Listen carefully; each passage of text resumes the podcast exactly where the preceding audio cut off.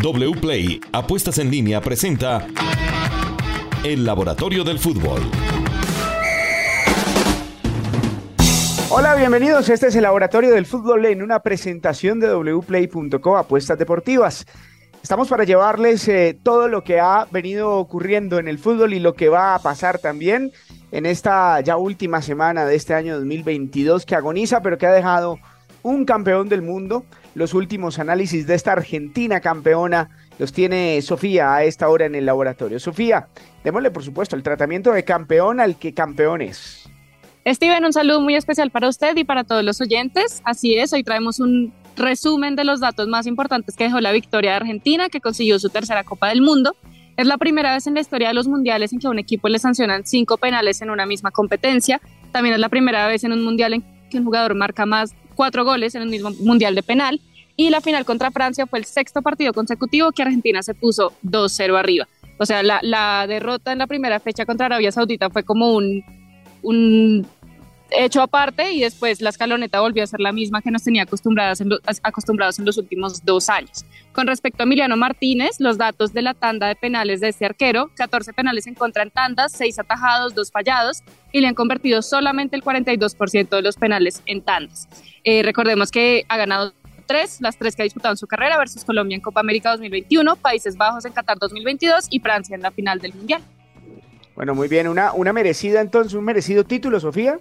Sí, completamente. Argentina fue muy fuerte en defensa, tuvo para mí y según los datos el mejor, uno de los mejores defensas centrales del campeonato que fue Nicolás Otamendi, pero aparte todo, el mediocampo con Enzo Fernández, más adelante Lionel Messi funcionó muy bien, entonces sí es merecido campeón a pesar de, de ese susto a lo último contra Francia. Muy bien, Sofía. Bueno, vamos a hablar de los mejores jugadores jóvenes de Qatar, porque yo creo que nos quedó la sensación de que no solamente los Messi, los eh, eh, bueno, Mbappé sigue siendo joven, ¿no? Pero los Messi, los Griezmann, eh, Depay, todos esos jugadores ya eh, con, con cierta madurez futbolística, no son los únicos que están, que nos va a quedar mucho futuro por delante. ¿Quiénes son esos jugadores, Sofía? Sí, tal cual usted lo dice. Qatar 2022 demostró que hay jugadores muy, muy buenos que vienen ahorita en Europa, etcétera. En este caso le traigo cinco. Empezamos con eh, Josko Bardiol, que es el central de Croacia, que fue el central con más balones recuperados, con más intercepciones y con más duelos ganados de todo Qatar 2022. Enzo Fernández, el argentino, que fue el volante defensivo con más duelos ofensivos ganados y fue el segundo mejor en duelos totales ganados. Jude Bellingham, el inglés, fue el medio centro sub-23 con más duelos ganados, con más duelos ofensivos ganados y con más regates efectivos. El extremo inglés, Bukayo Saka, fue el extremo derecho sub-23 con más jugadas de gol más regates efectivos, remates y remates a portería. Y por último, el campeón del mundo, Julián Álvarez, que tiene apenas 22 años, que fue el delantero con más tiros a portería, teniendo en cuenta a todos los delanteros, no solo a los sub-23, y fue el tercer delantero con más jugadas de gol. Además fue muy efectivo porque generó 2.2 goles esperados y logró marcar 4 goles. Entonces tuvo una gran Copa del Mundo Julián Álvarez y sin duda alguna fue muy importante para la Argentina campeona del mundo. En algunos casos de estos veremos seguramente movimientos en el mercado de fichajes ahora en Europa porque dejaron grandes sensaciones jugadores de Croacia, jugadores de Marruecos, jugadores de Argentina, todos bastante jóvenes. Y tenemos una entrega especial, los rankings del Laboratorio del Fútbol 2022, Sofía. Sí, Steven, le tengo uno de arqueros y dos de, delanteros. ¿Cuál le gustaría escuchar? Los dos. O los tres. los dos, listo. Bueno, empezamos con el de arqueros. Se llama Los Salvadores de Qatar 2022. Acá lo que hacemos es restar los goles esperados concedidos con los goles que realmente son encajados para obtener cuántos goles evitó este arquero. Mm. Entonces, el tercero, que, el tercero del, top 3 es Chesney de Polonia, quien concedió nueve goles esperados en contra, encajó cinco, es decir, que salvó cuatro. Los últimos tres, los tres arqueros salvadores salvaron cuatro. El segundo es Hugo Lloris de Francia y el tercero es Dominik Livakovic, que tuvo una gran Copa del Mundo sin duda alguna. Él fue el que eh, él encajó siete goles, eh, le concedieron 11 en contra y salvó cuatro goles. Livakovic eh, fue tremendo arquero, tremendo arquero a pesar de, lo que se vio ya contra la selección argentina, donde fue vulnerado, pero tremendo arquero Livakovic y fue muy interesante también lo de Chesney. Pasamos la página del Mundial de Fútbol y nos vamos a la Liga Colombiana. Los fichajes se están moviendo, el mercado de pases de nuestro país, ya hay que irnos eh, poniendo en modo Colombia y aterrizando un poco nuestra realidad. ¿Qué nos trae? Bueno, el mercado de fichajes se está moviendo bastante bien. Empezamos, si quiere, con Leonardo, con Leonardo Castro, que es el actual campeón con Deportivo Pereira, que lo pichó Millonarios. Entonces le tengo un dato de goles, pues que es lo más importante de Leonardo Castro.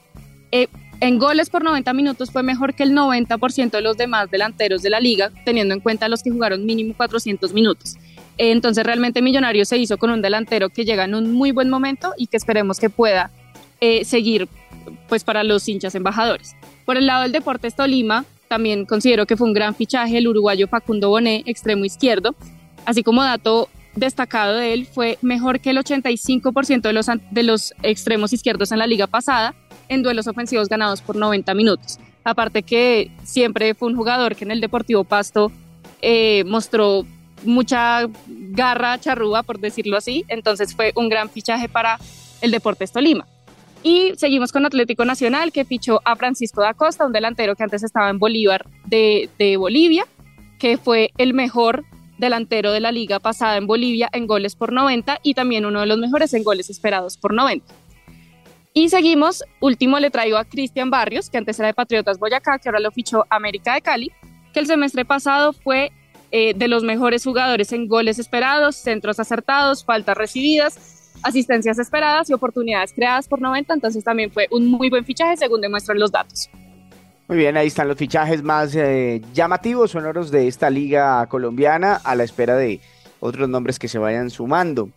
Eh, me imagino están muy contentos en Santa Fe por los nombres que han sonado, el de Fabián Zambuesa, o sonado, ¿no? Ya confirmados también Fabián Zambuesa y el volante Cristian Marrugo. Estaremos con el análisis en pocos días. Harold Rivera regresa como director técnico. Bueno, eh, querido Juan Pablo, ¿qué nos trae el laboratorio del fútbol en wplay.co? Las apuestas, lo, que nos puede hacer ganar mucha plata ya finalizando el año.